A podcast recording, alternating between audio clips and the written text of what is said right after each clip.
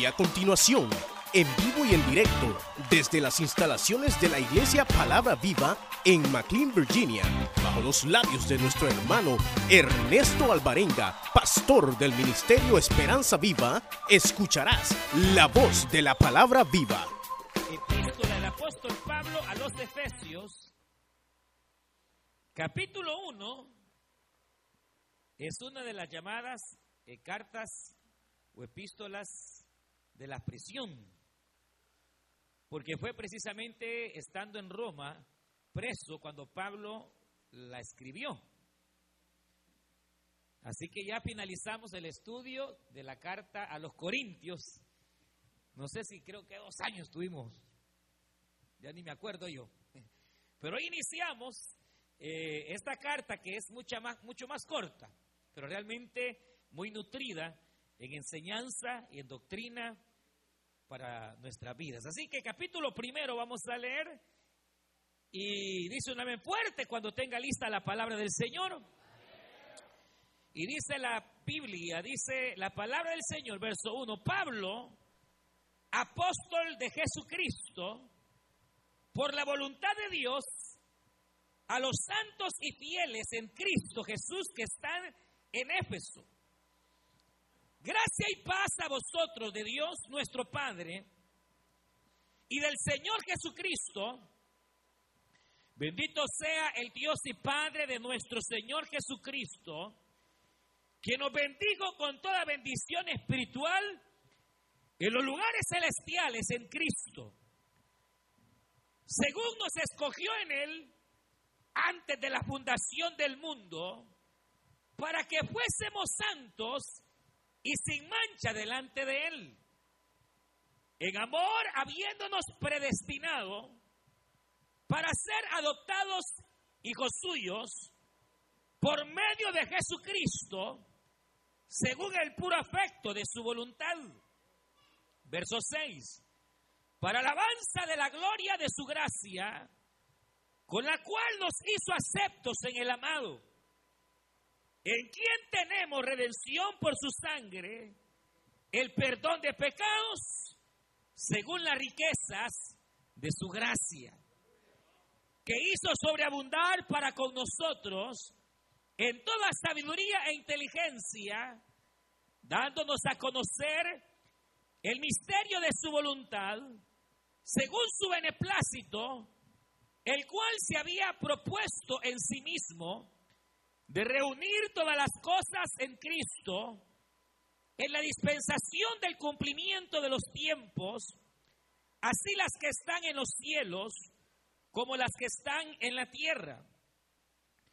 En él asimismo tuvimos herencia, habiendo sido predestinados conforme al propósito del que hace todas las cosas según el designio de su voluntad a fin de que seamos para alabanza de su gloria, nosotros los que primeramente esperábamos en Cristo, en Él también vosotros, habiendo oído la palabra de verdad, el Evangelio de vuestra salvación, y habiendo creído en Él, fuisteis sellados con el Espíritu Santo de la promesa, que es las aras de nuestra herencia hasta la redención de la posesión adquirida para alabanza de su gloria. Amén. Gloria a Dios. Vamos a dejar hasta ahí, hermanas y hermanos, la lectura. Casi, casi capítulo, medio capítulo leíamos. Y vamos a orar, cierre sus ojos y vamos a, a pedir al Señor que nos hable. Dígale, Padre, habla mi vida Digámosle, Padre nuestro que estás en los cielos, te damos gracias, porque tú nos permites venir delante de tu presencia en esta hermosa noche. Queremos, Señor, darte gracias porque a ti te ha placido tenernos en este lugar. Queremos rogarte que bendigas a cada vida, cada hermana, cada hermano, cada creyente, Señor. Al amigo, Padre, en el nombre de Jesús, que nos hables y que nos confortes con tu palabra.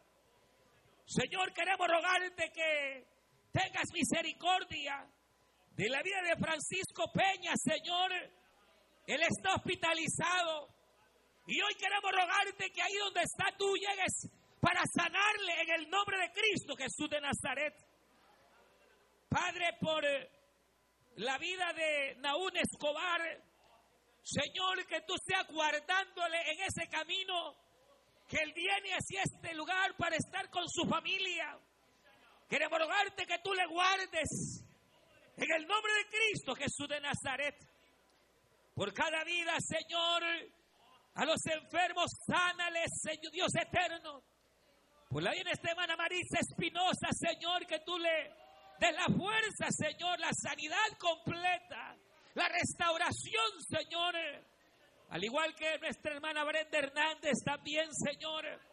Tú seas fortaleciendo, Señor, completando esa obra que tú ya comenzaste, Padre eterno. En el nombre de Cristo Jesús de Nazaret.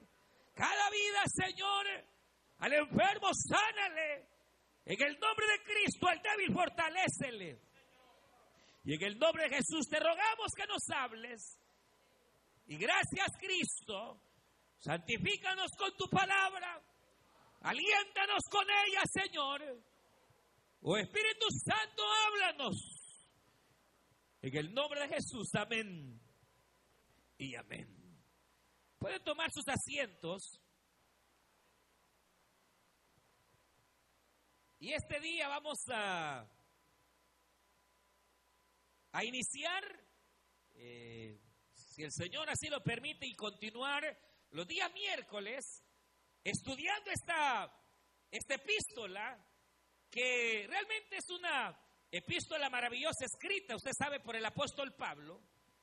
Eh, más o menos se cree que fue escrita ya por el año 60, que fue cuando el apóstol Pablo eh, es llevado cautivo, preso hacia Roma, y que eh, por ser él ciudadano romano, usted recordará que dice la Biblia en el libro de los Hechos, que el apóstol apeló como ciudadano romano al derecho de ver al César, es decir, al jefe de jefes de aquella época, y entonces como para poder ser atendido por el César de aquella época, eso se dilataban meses y años, y entonces Pablo estuvo preso varios años, hermanos, esperando el poder llegar ante César para poder defenderse.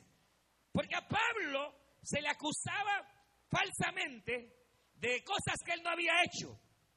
Eh, se, le, acusaba eh, los judíos de ser un hombre alborotador, un hombre que eh, enseñaba conductas y doctrinas extrañas. Pero realmente lo que Pablo hacía era presentar el Evangelio de nuestro Señor Jesucristo. Pero por, eso Pablo es llevado preso, pero Pablo, eh, recuerde que era un hombre de un carácter fuerte, de esos que no fácilmente, hermanos, se, se ¿qué? Se, ¿cómo se diría? Se debilitan.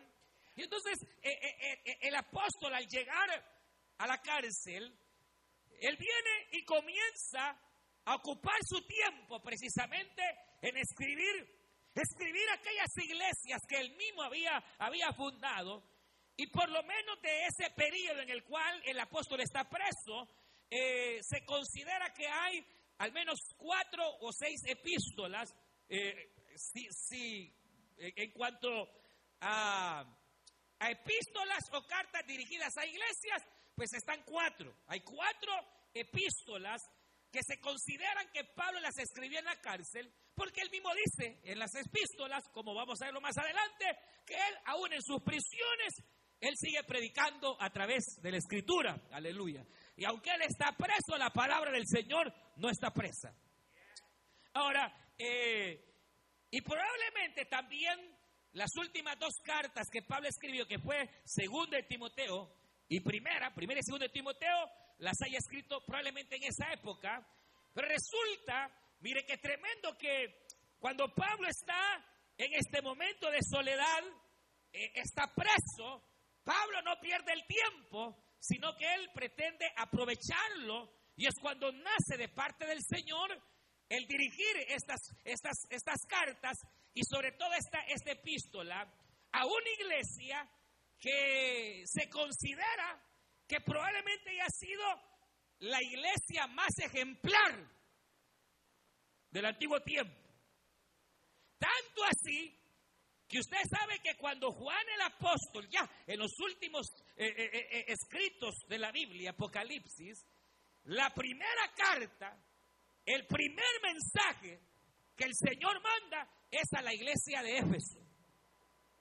Fíjense qué, tremendo, porque de hecho era, era, la iglesia que se consideraba en aquella época quizás la más ejemplar, una iglesia muy madura, una iglesia muy distinta a las demás. Es decir, que aunque toda iglesia, oiga bien, eh, eh, tendrá situaciones que demuestran que la iglesia está formada por personas de carne y hueso. ¿Qué le quiero decir? Que en toda congregación van a haber eh, problemas, van a haber situaciones que probablemente uno tiene que ver, eso es en todas partes, porque la iglesia perfecta realmente no existe. Porque los seres humanos cometemos errores. Ahora, pero, obviamente, comparada esta iglesia, por ejemplo, a los corintios, donde, donde de repente habían hermanos peleados, de repente hermanos que hasta, como hemos, vimos por casi dos años, hasta la corte se iban a pelear, otros prestaban y no pagaban. Pero eso aquí no pasa, solo allá en Corintios. Eh, situaciones, acá obviamente se dieron ciertas situaciones, pero no tan comúnmente como en las otras iglesias, al grado que cuando Pablo va a comenzar su escrito, acá hay una palabra que a mí me llama la atención, dice, dice, dice, gracia, mire, dice Pablo, apóstol de Jesucristo, verso 1, por la voluntad de Dios a los santos. Dice que Pablo siempre a todas las iglesias les decía santos. Y, no era porque fueran gente así, ya, bien, bien, bien. No, eran santos porque estaban cubiertos bajo la gracia de Cristo. Pero casi siempre el saludo de Pablo era a todos los santos que están en Corinto, a los santos que están por allá. Pero aquí agrega una palabra más. Y esa palabra es, mire, a los santos y fieles. Aquí ya cambia la cosa. A los corintios no les puede decir que son fieles. A los corintios, hermanos, o a los gálatas, o a otras iglesias, Pablo no les puede decir que sean fieles porque eh, eh, no lo eran muy, no eran muy fieles. Es más, algunos de ellos hasta, usted sabe, criticaban al mismo apóstol Pablo, pero a estos le dice a los hermanos que son santos y que también son hermanos fieles. Entonces eran hermanos que realmente demostraban una gran fidelidad al Señor. Esta iglesia fue, hermanos, una iglesia que demostró un amor extraordinario para Dios y para los hermanos. Y entonces eh, eh, eh, fue una iglesia que realmente, como digo, a diferencia de otras, lucharon los hermanos para ser más cristianos. Y entonces, a pesar que la época era una época muy difícil, una época de mucha maldad, una época de mucho engaño, de mucha mentira, de mucha idolatría, de mucho pecado, pero igualmente, igual eh, eh, como nosotros hoy en día, usted sabe que estamos viviendo una época de mucha maldad, de mucho engaño, pero en medio de todo eso, lo que resulta es que siempre hay un remanente que lucha por mantenerse fiel. Y, no hablo de perfección, pero que se lucha por ser cada día mejor y poder agradar más al Señor. Ahora, cuando, cuando Pablo, eh, usted recordará que el libro de los Hechos nos narra que la intención de Pablo, eh, a muy temprano eh, el haber iniciado su viaje misioneros, su corazón estaba en ir a Éfeso desde el segundo viaje. Dice que Pablo queriendo, estando en Bitinia, él quería ir, hermanos, hacia las regiones del Asia Menor, que es donde está Éfeso. Pero el Espíritu le dijo, no, no vas ahí. Vas ahí donde yo digo. Y entonces el Señor mandó a Pablo a, Macedonia, a los Corintios. Pero viene Pablo y por lo menos cuando va a terminar su segundo viaje, pasa por Éfeso, aunque sea así como decimos a lo buen salvadoreño, al chilazo. Pero pasa y empieza a ver que hay hermanos y empieza a predicar la palabra, pero no se puede estar mucho tiempo ahí. Y entonces Pablo se regresa fíjese, después de su segundo viaje, va a la iglesia de Antioquía, porque de la iglesia de Antioquía, de ahí es que lo habían enviado a hacer la obra. Entonces Pablo, siendo el más grande de los apóstoles, va a rendir cuentas. Porque todo cristiano tiene que rendir cuentas. Ah, yo le rindo cuentas al Señor, sí, al Señor también. Pero usted debe rendirle cuentas. En la vida matrimonial hay que rendir cuentas. Porque hay hermanas que están casadas y quieren seguir viendo como solteras. Hermanos que están casados y creen que todavía están solteros. Peligrosísimo. Es no tener a quien rendirle cuentas. Y entonces Pablo regresa a rendir cuentas de todo lo que fue su viaje misionero. Se queda ahí en aquella iglesia de Antioquía y cuando ya descansó un poco y cuando entonces inicia su tercer viaje, capítulo 18, capítulo 19 del libro Los Hechos, y entonces ahí se va a Éfeso. Y entonces eh, eh, se da cuenta que por ahí había dado un predicador llamado Apolos, ganando almas para Cristo. Él había dejado ahí a una pareja, eh, Priscila y Aquilas, predicando la palabra del Señor. De tal manera que cuando Pablo llega, él va a reforzar el trabajo que ya se había comenzado. Y entonces lo que se da es lo que se considera un verdadero avivamiento. La Biblia señala, hermanos, que era tal el poder de Dios que ahí fue en Éfeso, donde la gente llegaba donde Pablo estaba, agarraban los sudarios de Pablo, los mantos sudados, y los llevaban hasta donde estaban los enfermos, y los enfermos eran sanos por el poder del Señor. ¿Se puede imaginar? Tremendo. Eh, eh, eh, Dios hacía milagros y prodigios a través del apóstol Pablo, de tal manera que Pablo tiene que estar cerca de tres años ahí, hermanos, ahí en, en Éfeso predicando la palabra. Dios comienza a hacer una obra tremenda, al grado que lo que aquí queda no es solo una iglesia, sino varias congregaciones en diferentes ciudades de Éfeso que llegaron a componer la primera comunidad cristiana. Y, era, y por eso le digo, eran hermanos que a diferencia de otros se mantuvieron fieles, lograron, hermanos, eh, sí vivir la vida cristiana de una mejor manera, pero que también, eh, como todo creyente o como toda iglesia, tal vez habían ciertas situaciones que solventar. Y es ahí a través de eso que Pablo eh, da esta, esta, esta epístola. Ahora, en esta epístola no vamos a encontrar muchos regaños, no hay muchos regaños ni palabras fuertes, hermanos, sino que al contrario, eh, lo que hay, hermanos, son profundidades. Cosas que no tan fácilmente se entienden. Porque él sabe que le está escribiendo a hermanos maduros. No le está escribiendo a niños en la fe, sino a hermanos que entienden quiénes son, en quién han creído ¿Y para dónde van? Entonces, esta epístola ha sido llamada la cumbre de las epístolas doctrinales. Ha sido llamada la joya de las doctrinas de la fe. Así como Romanos es el evangelio de las epístolas o el quinto evangelio. Así como Corintios es la epístola del regaño.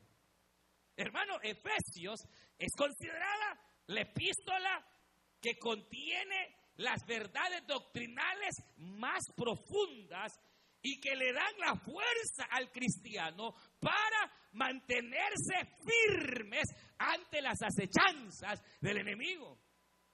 Pablo aquí va a tocar cosas que no ha tocado en otras epístolas, cosas que de repente a uno eh, eh, eh, lo pueden hasta dejar un poco pensativo. Imagínese que, por ejemplo, es aquí donde Pablo le dice, mira, marido, tu pleito no es con tu mujer. Padre, su pleito no es contra sus hijos. Hijos, el pleito que andan no es contra sus padres. Hermanos, el pleito que andan no es contra carne ni contra sangre, sino contra principados y potestades del mismo infierno y que el Señor reprenda. Ahí es donde usted encuentra aspectos, hermanos, que a veces no es tan fácil eh, eh, eh, tocar Solo por decirles algo, imagínense que este versículo número 3 dice, bendito sea el Dios y Padre de nuestro Señor Jesucristo, que nos bendigo con toda bendición espiritual en los lugares celestes. Por ejemplo, imagínense, yo le pregunto a usted, ¿a qué Pablo se refiere cuando dice que estamos bendecidos en los lugares celestiales? Pues no, no, no, pues sí, no, no, es así nomás. Entonces, por eso es necesario a veces, hermano, eh, estudiar esta epístola para tener un poquito de, de, ayuda en el sentido de comprender esos, esas verdades. Por ejemplo, de los grandes nueve misterios que hay eh, en el Evangelio, aquí por lo menos encontramos tres y cuatro misterios. Porque hay misterios. Por ejemplo, el arrebatamiento es un misterio. Eh, y así, entonces, hermano, eh, el matrimonio es un misterio. Así dice Pablo aquí mismo en esta epístola. Y entonces realmente, hermano, ¿qué es lo que ocurre? Que cuando uno estudia concienzudamente esta epístola, uno hermano llega a entender cositas que tal vez por alguna razón no ha entendido, cositas que de repente, hermano, eh, no se le ha alumbrado. Y no hay mejor cosa, como dijo Cristo, y conoceréis la verdad, y la verdad nos hará libres. La intención de toda esta escritura de la epístola es que los hermanos recordaran verdades. Y si no las entendieran, de tal manera él trata de explicar algunos aspectos un poquito más profundos de la fe para que entonces estuvieran preparados para toda buena obra preparados para cualquier acechanza del enemigo, preparados para que cuando la maldad viniera, ellos se mantuvieran firmes. Imagínense, yo les pregunto, ¿no quisiéramos nosotros mantenernos firmes, hermanos, si la maldad viniera?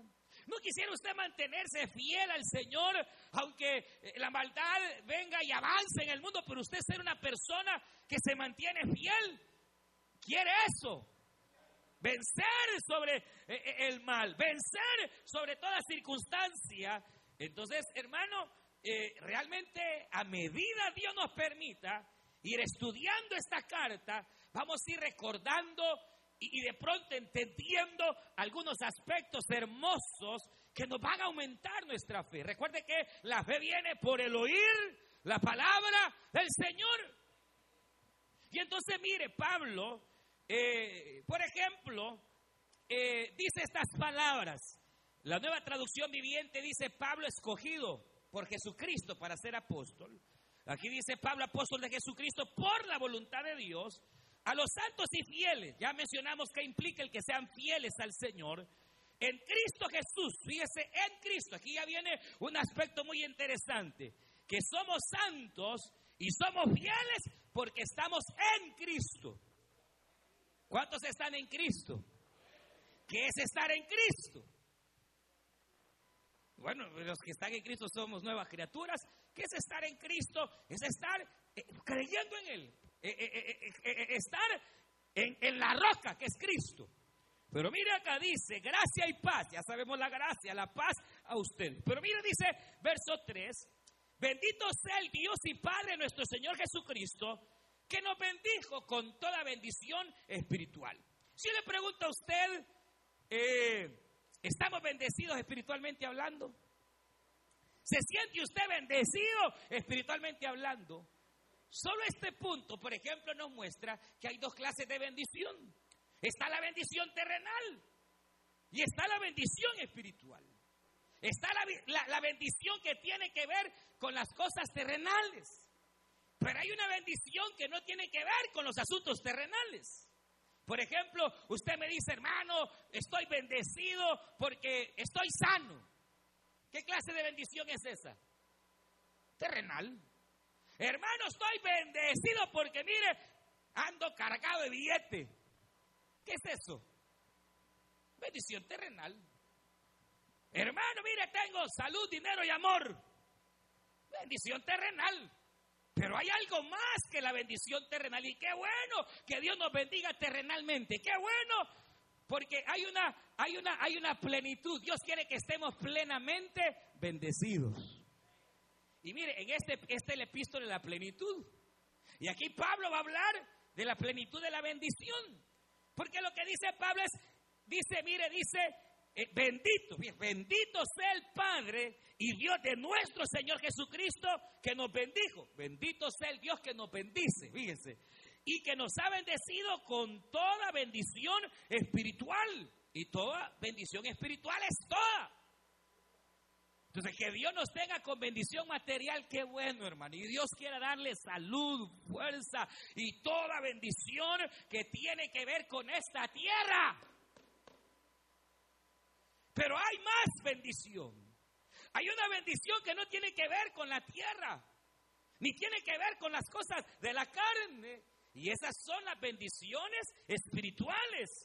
Y esas bendiciones espirituales dice que las tenemos en lugares celestiales en Cristo. Pero yo cómo puedo estar siendo bendecido en lugares celestiales si yo estoy aquí en la tierra? ¿No es que tremendo, verdad? Porque bueno, más adelante el mismo apóstol nos va a enseñar que nosotros estamos sentados aquí abajo, pero que también estamos sentados ahí arriba. ¿Y eso cómo es? Pues yo no sé. Pero dice Pablo que estamos sentados juntamente con Cristo. Y sí, ¿sabe qué significa? Sencillamente, entonces que no sé, sí, claro que sí sé. ¿Qué significa que estamos sentados aquí, pero estamos sentados allá también? ¿Qué significa? Estamos en las dos partes al mismo tiempo. ¿Cómo será? ¿Cómo será esto? Quizás una, una, una manera es como cuando usted se vino y dejó a sus hijos y los anda en la foto aquí. Ellos están allá, pero también están aquí en su corazón y cuando usted los ve, usted se recuerda de ellos. Entonces, ¿qué quiere decir? Estamos aquí en la tierra. Fíjese qué tremendo, porque estamos aquí en la tierra, pero ahí en el cielo nos conocen. Allá en el cielo nos conocen. Cuando Pablo dice que estamos bendecidos con toda bendición espiritual en Cristo, es que así como Cristo está, ¿dónde está Cristo? ¿Dónde está Cristo? Está sentado a la derecha del Padre. De la misma manera, también nosotros estamos sentados juntamente con Cristo. De tal manera que allá en el cielo se acuerdan de usted. Dice que es tremendo. No nos tienen en olvido. Parecería que a veces Dios se olvida, pero Él no se olvida. Delante de Él estamos presentes porque si Dios Padre tiene a Jesucristo presente, de la misma manera estamos nosotros que hemos creído en Cristo. Y si estamos en Cristo, así como está Cristo al lado del Padre, así estamos. Por eso dice la Biblia que cuando usted y yo nos sentimos débiles o cuando hay circunstancias que de alguna manera nos estorban, nosotros tenemos un intercesor, un mediador que está al lado del Padre, junto al Padre. ¿Usted entiende eso? Que hay alguien eh, eh, que está intercediendo junto al Padre. Día y noche por nosotros. Y entonces es como, esto es algo así, pero es como que, que el Señor viene y trae a memoria nuestras cargas. Y le dice al Padre, Padre, acuérdate, ¿cómo se llama usted? ¿Usted cómo se llama? Acuérdate, Padre. Porque yo di la vida por ella. Mira sus aflicciones. Mira las cuestiones que está atravesando porque yo di mi vida por ella. Es decir, está una intercesión. Pero es aquí donde lo que Pablo está estableciendo es que nosotros estamos bendecidos con toda bendición espiritual porque de nosotros se acuerdan en el cielo. Y viene Pablo y lo que nos da es una lista de las bendiciones espirituales que no tienen comparación aquí en la tierra. Y fíjese, dice, versículo número 4 dice, según nos escogió en él. Primera, la primera gran bendición espiritual es que usted y yo, si estamos en este lugar, es porque fuimos escogidos desde antes de la fundación del mundo para estar delante de Él. Mire, dice, según nos escogió. En Él, ¿quién es Él? Es Cristo. ¿Quién escoge? El Padre. ¿Por medio de quién? De Jesucristo. Dice, para que seamos santos y sin mancha.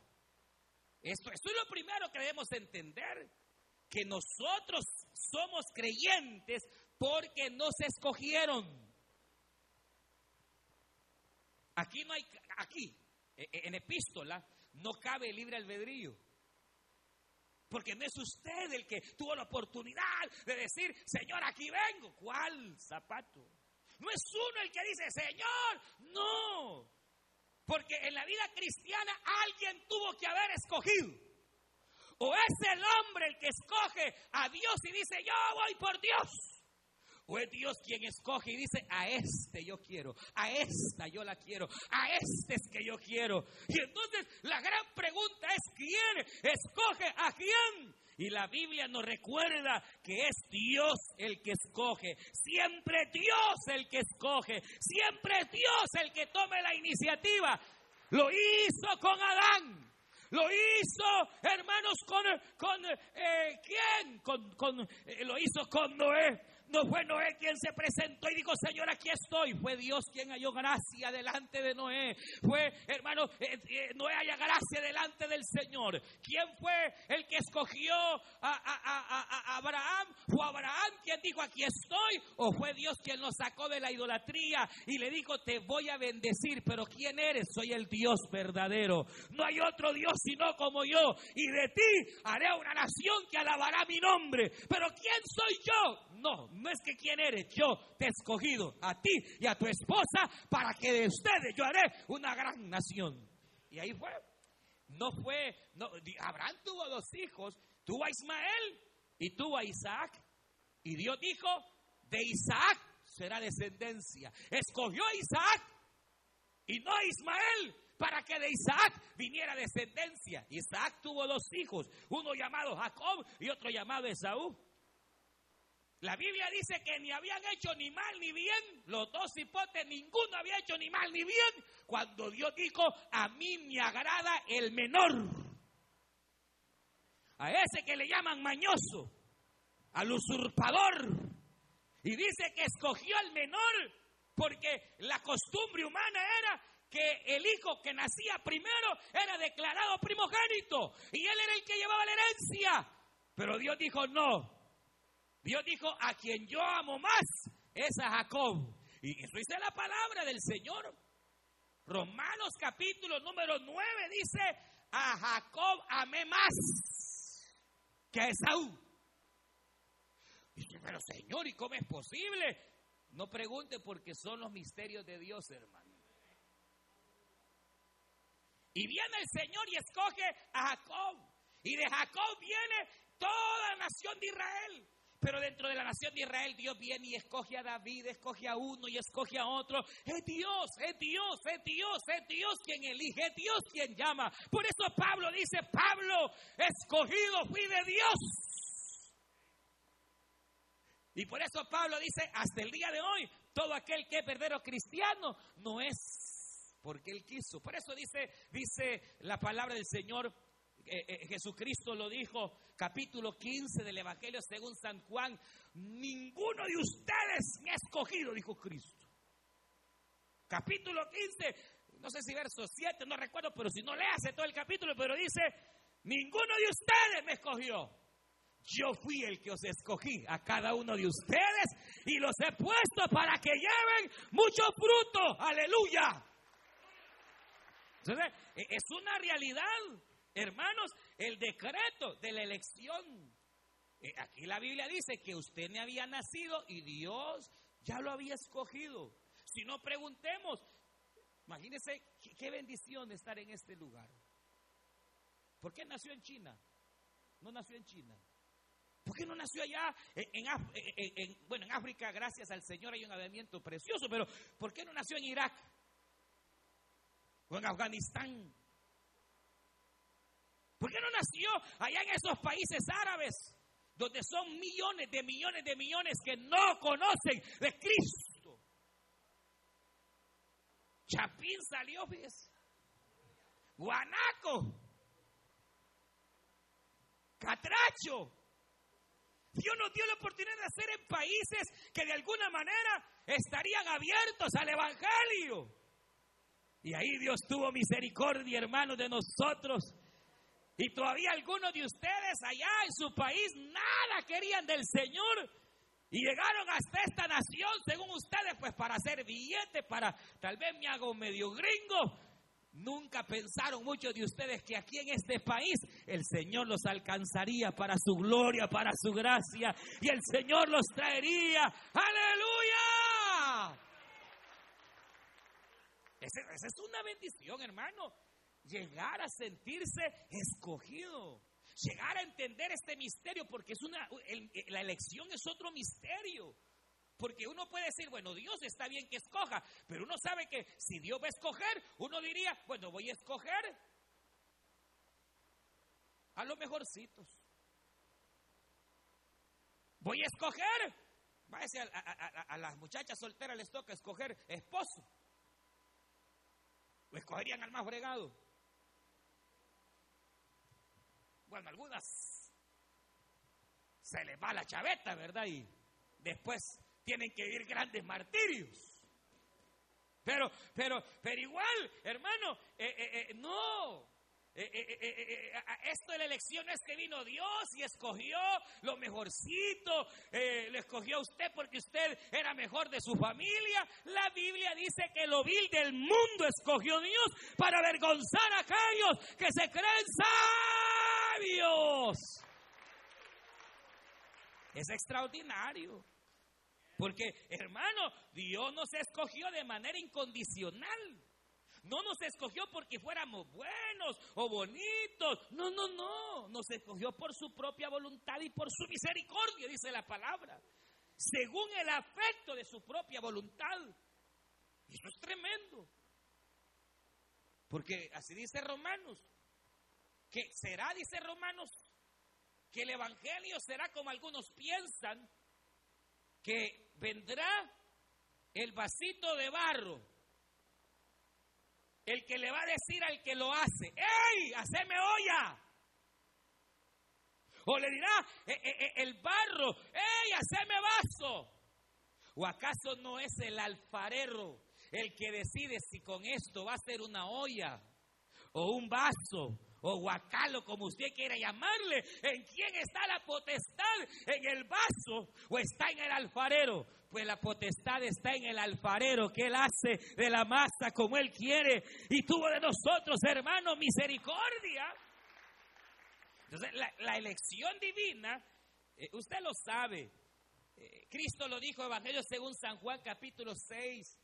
Jesucristo dijo, yo soy el pan de vida. Y el que a mí viene no tendrá hambre jamás. Pero ustedes no quieren venir, dijo Cristo. Porque nadie viene a mí si el Padre no lo trae. Y nadie viene al Padre si no es por mí. Bueno, pero ¿y por qué el Padre a unos atrae y a otros no? Porque a unos que el Señor ha traído y de unos ha tenido misericordia y de otros no. Por la elección. Ahora diremos, Señor, pero ¿por qué tú escoges? Eso no podemos sino dejárselo al Señor, porque Él es soberano. Es más, dice, que estas palabras algunos no las entienden, pero Romanos capítulo 9 dice que Dios al que quiere endurecerlo, endurece y al que quiere ablandar lo quiebra. Entonces, eh, eh, eh, estamos bendecidos, hermano, fuimos escogidos, hermano. Pero mire, no solo escogidos, dice, mire verso 5, en amor, habiéndonos predestinado. Es decir, que no solo se trató de que nos escogieron, se trata de que somos predestinados. ¿Y qué es predestinar? Es preparar de antemano con propósito. La palabra predestinación es una palabra griega que bien se puede interpretar como marcado. ¿Cuántos marcados hay aquí? ¿Y sabe qué significa esto de marcados? Es exactamente igual como se, hace desde las épocas pasadas, donde para que no se pierda la vaca la marcan. Y le ponen el sello del dueño. Y ese, ese sello a veces duele. Bueno, me imagino que duele, ¿no? Pero ¿qué ocurre con esa vaca? ¿Qué ocurre con esa oveja? A veces la oveja se puede saltar el cerco. O la vaca romper, hermanos, o quebrar el corral e irse, huir y andar allá por, eh, hermanos, veredas escabrosas. Puede incluso de repente aparecer alguien y querer robársela y meterla en otro redil que no es. Pero ahí aparece el dueño de la vaca y entonces le ve la marca y por más que, requiera repuñar quien quiera, el dueño dice, esta vaca es mía y la agarra de donde esté, del peñasco, del corral que no es de él y la trae al redil, aleluya. Así hizo el Señor con nosotros porque estamos escogidos y estamos marcados. Esa es la palabra predestinar, pero lo que quiere decir que hemos sido marcados con un propósito. Mire, no hay nada maravilloso, quizás más maravilloso en la vida, saber que aunque ahorita tal vez no parezca, usted tiene un propósito en la vida. Nosotros no estamos aquí solo por estar. El aire que usted está respirando no es solo por eso. Hay algo, un propósito tiene el Señor con nuestra vida. Para algo aún te tiene con vida. Para algo el Señor nos ha llamado. La Biblia dice que somos nación santa, pueblo adquirido por sangre. Aleluya. Para que anunciemos las verdades de aquel que nos amó y se entregó por nosotros. Aleluya. Diga gloria a Dios. Entonces, Dios nos ha marcado. Y es por eso que una persona marcada no se escapa. Y esa marca no vino cuando de repente usted eh, se acercó a la iglesia, ya venía marcada. Desde antes de nacer traía una marca. Y por eso que el diablo muchas veces lo quiso matar a usted, no pudo. Y hasta el día de hoy, aquí la tiene y aquí lo tiene, aleluya. Y aunque usted quizás hasta se burlaba de los cristianos, hoy está en las manos de Dios. Entonces, predestinar es preparar de antemano, desde antes de la fundación del mundo y dar un propósito en la vida. De tal manera que todo cristiano tiene un propósito en la vida. Y ese propósito tarde o temprano se va a cumplir. Y entonces mire, dice verso 6, para alabanza de la gloria de su gracia, con lo cual nos hizo aceptos. Hermano, esta es otra bendición tremenda. La gente lucha por ser aceptada. La gente lucha por sentirse acepto. Los jóvenes son capaces de hacer cualquier locura con tal de sentirse aceptos al grupo. Uno como ser humano va muchas veces y hace cosas extrañas con tal de sentirse parte y ser aceptado. Y hermano, imagínese la sociedad cómo va queriendo ser aceptada. Y eso es parte de la vida, sentirse parte de un grupo, parte de la familia, ser aceptado. Pero imagínese que aquí dice la Biblia que Dios nos aceptó. Y mire, dice, para alabanza de la gloria de su gracia, con la cual nos hizo aceptos. ¿Y cómo es que Dios nos acepta? ¿Cómo es con nuestros errores, con nuestras deficiencias? Porque nos acepta por medio del amado. ¿Y quién es el amado? Nuestro Señor Jesucristo, quien con su sangre preciosa, hermano, nos ha redimido. Imagínese, dice, mire, versículo 7 en quien tenemos redención. ¿Y qué es redención? La palabra redención significa comprar dos veces, comprar de nuevo. Y era la palabra que siempre se utilizaba para redimir a los esclavos. Fíjense cómo era esto. Vean acá, esto era así. En aquellas épocas, usted si tenía dinero, usted podía ir al mercado de esclavos y compraba. Compraba una esclava, dos esclavos, los que usted pudiera comprar, y ellos venían a ser pertenencia suya, pero eran esclavos. Y entonces, según las leyes de cada país, en el caso de Israel, había un periodo obligatorio en el cual el esclavo estaba, hermanos, por haber sido comprado, estaba obligado a servir. Claro, no era una esclavitud, ¿verdad? Como se vivió en las épocas acá eh, de los morenos. No, era servidumbre, normal. E, e, era, era esclavo, un siervo, una sierva, de la manera normal. No es que le daban latigazo y todo eso. No, no, no, no, no. Pero resulta que la persona era esclava por un periodo de tiempo. Pero mire acá. Después de cierto tiempo, era obligación liberarlo. O de repente venían los amos de aquella esclava o del esclavo y llegaban a tener tanto cariño y tanto afecto que entonces lo volvían a comprar. ¿Y qué es lo que ocurría? Que aquella que era esclava era comprado ya no para ser esclava, sino para ser parte de la familia. Y ese que es tremendo.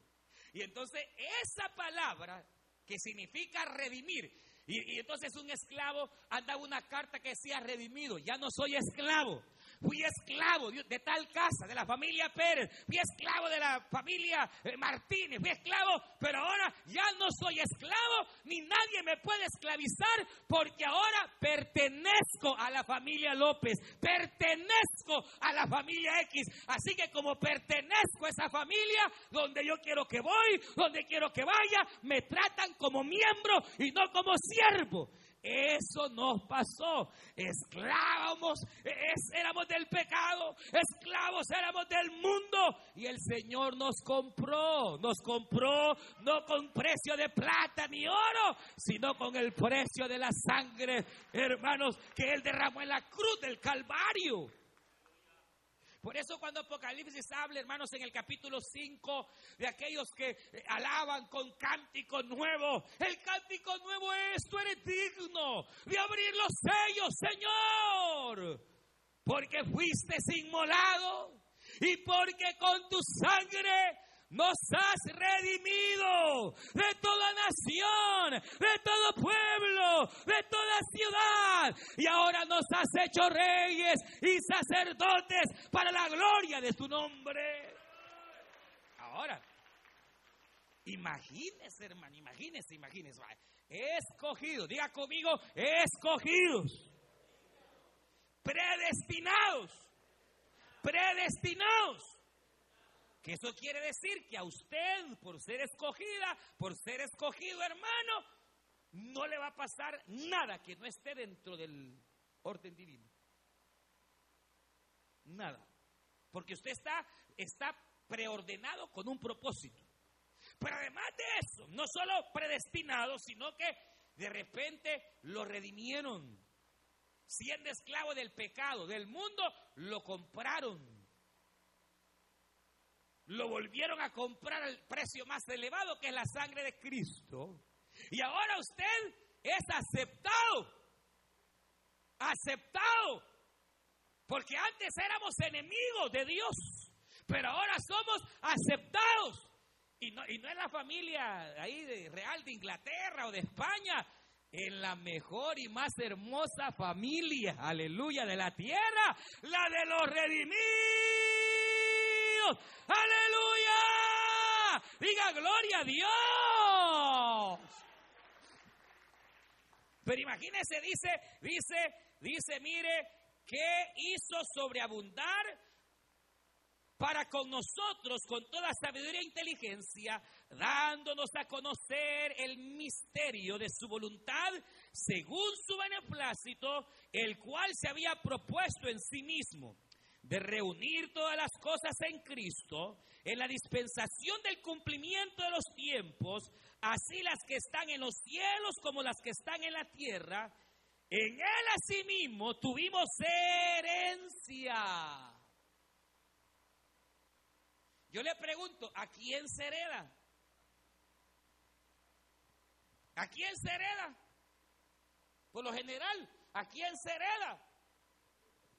Hay gente loca que hasta la chucha le deja la herencia o al gato, Pero, pero ¿a quién se hereda?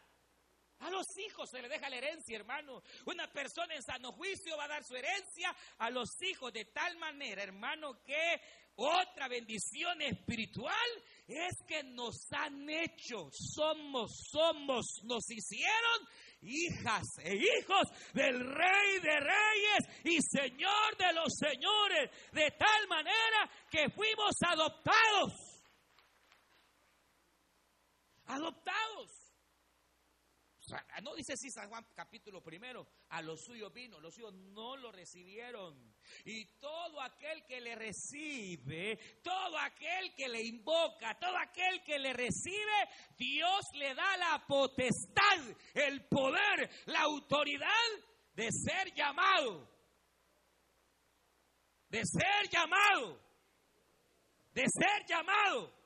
No nos dice así, de ser hecho hecho, hecho, hecho, hecho, transformado, cambiado, de tal manera que ahora gozamos de la más grande posición que tenemos, hermanos. Somos hijos de Dios. Usted es hija de Dios. ¿Qué le pasa? No, hermano, Cualquier circunstancia que aquí venga en la tierra no nos puede sacar de nuestras casillas cuando usted sabe la herencia que tiene y cuando usted sabe realmente quién es. Ha sido comprada, ha sido comprado a precio de sangre. Le pertenecemos al dador y al autor de la vida. Tu vida le pertenece a aquel a quien los demonios le tiemblan. Aleluya. Tenemos hermanos el que el haber sido aceptados por el Señor de tal manera que ahora nos dan herencia y hay una herencia que nos, se nos espera. Pero ¿por qué razón? Porque fuimos adoptados, hechos hijos de Dios. Y además, fíjense que esto es tan extraordinario que la Biblia, la Biblia recalca que la posición nuestra como hijos, porque usted sabe que en el mundo a veces se da, oiga esto, yo voy finalizando, pero en el mundo, hermanos, se da el hecho de que de repente adoptaron a una persona, de repente adoptaron a un niño o una niña, y, por lo general ya cuando vienen los propios hijos, a veces aquellos que fueron adoptados eh, son puestos en, un, en una posición menor. Hay casos que no, hay casos que los padres llegan a amarlos tanto y hasta más que a los propios hijos. Yo conozco casos donde eh, eh, alguna persona fue adoptada quizá lo quieren más que a los propios hijos. Pero a veces no. Ahora, resulta que aquí, cuando la Biblia habla de adopción, no habla de que nosotros, hermanos, de repente, bueno, fuimos adoptados y que el Señor Jesús está en un nivel más eh, elevado y nosotros en un nivel más bajito. La Biblia dice que somos coherederos de la misma herencia que Jesús tiene. Usted puede entender eso. Lo que la Biblia dice es que, eh, eh, es que mire, imagínese, ¿qué es lo que Dios más amaba? A su hijo. Pero a ese, mire acá, que él más amaba, a ese ser maravilloso, a Jesucristo, que él más amaba, él lo dio. ¿A cambio de quién? Bueno, San Juan 3:16, de tal manera amó Dios al mundo entonces, si él lo que más amaba lo dio a cambio de usted, es porque el amor que Dios le tiene a usted, hermano, o sea, no somos cualquier cosa. Debemos entender cuál es nuestra posición, nuestra herencia. La Biblia dice que hemos sido adoptados, hijos suyos, hechos hijos suyos, y no por voluntad de varón, dice Juan. No es a usted que se le antojó, insisto, dice Juan, y estos que son hechos hijos de Dios no lo son por voluntad de carne ni de varón. Porque ocurre exactamente igual como en la vida terrenal. Usted no decidió quién iba a ser su padre, su madre. Usted no dijo, yo quiero a este blanquito, que sea mi papá. O alguien de ustedes eh, eh, eh, escogió quién iba a ser su mamá. No, no, no se puede. Igual es en lo espiritual. No es usted quien escoge, es Dios. Y dice que no es por voluntad de varón, sino por voluntad del Eterno, por voluntad del Señor. Hermanos, ¿quién llama? ¿Quién escoge? Pero imagínense que todavía eh, somos hijos de Dios. Y a veces vivimos como que no fuéramos hijos de Dios. Que Dios tenga misericordia. Lo ofendemos al Señor cuando Él nos ve en las tribulaciones y reaccionamos como que el mundo se acaba, como que somos hijos de saber quién y no de Dios. Dios se ha decepcionado, hermano. ¿Y esto que le pasa? Se les olvida. Pero por eso Dios siempre habla a tiempo y fuera de tiempo, hermano. Y si por ahí se nos ha olvidado, hoy le traigo una vez más a recordarle que usted no está sola, usted no está solo. Nosotros somos hijos del gran rey, hijos de Dios, y debemos vivir de acuerdo a esa herencia, a esa posición que el Señor nos ha dado. No tiene por qué sentirse menos. No tiene por qué dejar que el enemigo eh, le, acabe su vida, que el Señor reprenda al diablo. Satanás ya no tiene derecho sobre usted. Tenía. Cuando usted andaba en el mundo, podía Satanás meterle la brujería que fuera. Pero hoy ya no le pertenece a Satanás. Hoy le pertenece al Rey de Reyes, al Señor de los Señores. Mire, y para finalizar dice esto, mire, en él también vosotros, habiendo oído la palabra de verdad, el evangelio de vuestra salvación, verso 13, y habiendo creído en él, fuisteis sellados con el Espíritu Santo de la promesa, el cual es las arras de nuestra herencia o sea que la seguridad, oiga esto hermano, en el nombre del Señor Jesús le digo, la seguridad de nuestra salvación no está garantizada en usted, en su perseverancia, en su voluntad. La seguridad de la salvación Dios nos la deposita en nuestra voluntad, porque Él sabe que somos locos. Que hoy usted tiene ganas y mañana no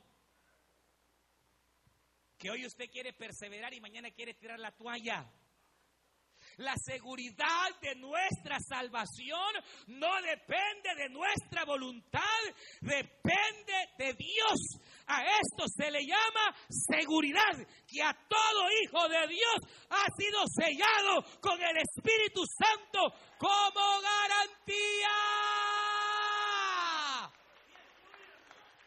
Mire, dice acá, como garantía de las aras, que eran las aras, era la garantía cuando alguien hacía un pacto con una persona, cuando alguien le prestaba, se comprometía, le daba las aras y esas aras en aquella época representaban que muerto o vivo usted tenía que pagar.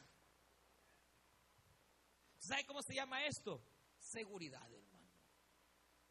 O sea, si, si hemos sido escogidos, si, hemos sido aceptos, si Dios nos ha hecho sus hijos, si hemos sido redimidos por la sangre de Cristo. Hermanos, si eh, estamos sentados juntamente con Él y allá en el cielo se acuerdan de usted, aleluya, se acuerdan de usted.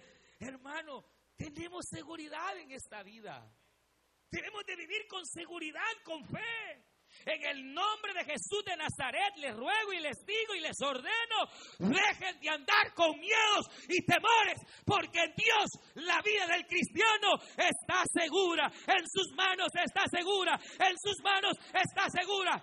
No hay, deje, deje de andar con miedos, que, que, se va a morir, que se va a enfermar, que qué va a pasar con, deje de andar con miedo. Sean hombres y mujeres de fe. No tengan miedo y qué va a pasar mañana y que quién va a ganar y qué va a pasar. Tranquilos hermanos, que nuestro pasado, nuestro presente y nuestro futuro está garantizado en las manos de aquel que todo lo puede, en aquel que nos ha dicho, aleluya. Los que están en mis manos, nadie lo arrebata, ha dicho el Señor. ¿Y usted afligido porque no tiene para la renta?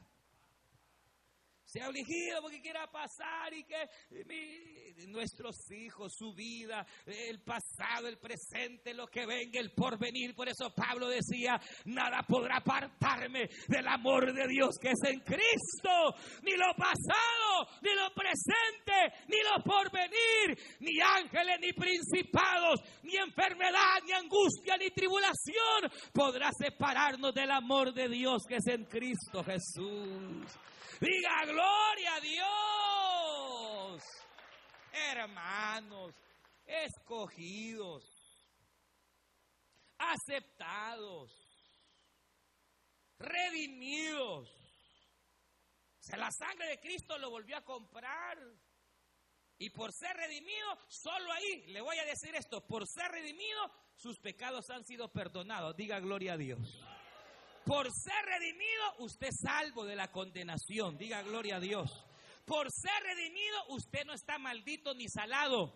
Usted está bendecido, bendecido, bendecido, bendecido, porque la sangre de Cristo nos volvió a comprar. Imagínese, añádale que por redimido usted es salvo. Por redimido sus pecados han sido perdonados. Por redimido la maldición que caía al pecador ya no está en nosotros. Por redimidos somos libres. Por redimidos estamos bendecidos. No, hermano, no le dé cabida al diablo. Que no le meta mentira a Satanás. Usted debe tener seguridad de quién es. Porque yo le digo, si está en esta noche, en este lugar, es porque Dios. Así como lo tiene aquí sentadito, también lo tiene en memoria ahí arriba. Vamos a orar. Cierre sus ojos. Vamos a orar. Usted escuchó el mensaje restaurador de Jesucristo desde las instalaciones de la iglesia Palabra Viva en McLean, Virginia. Si este mensaje ha sido de bendición para su vida y necesita oración, contáctenos al teléfono 571-633-0469. 571-633-0469. Que Dios le bendiga.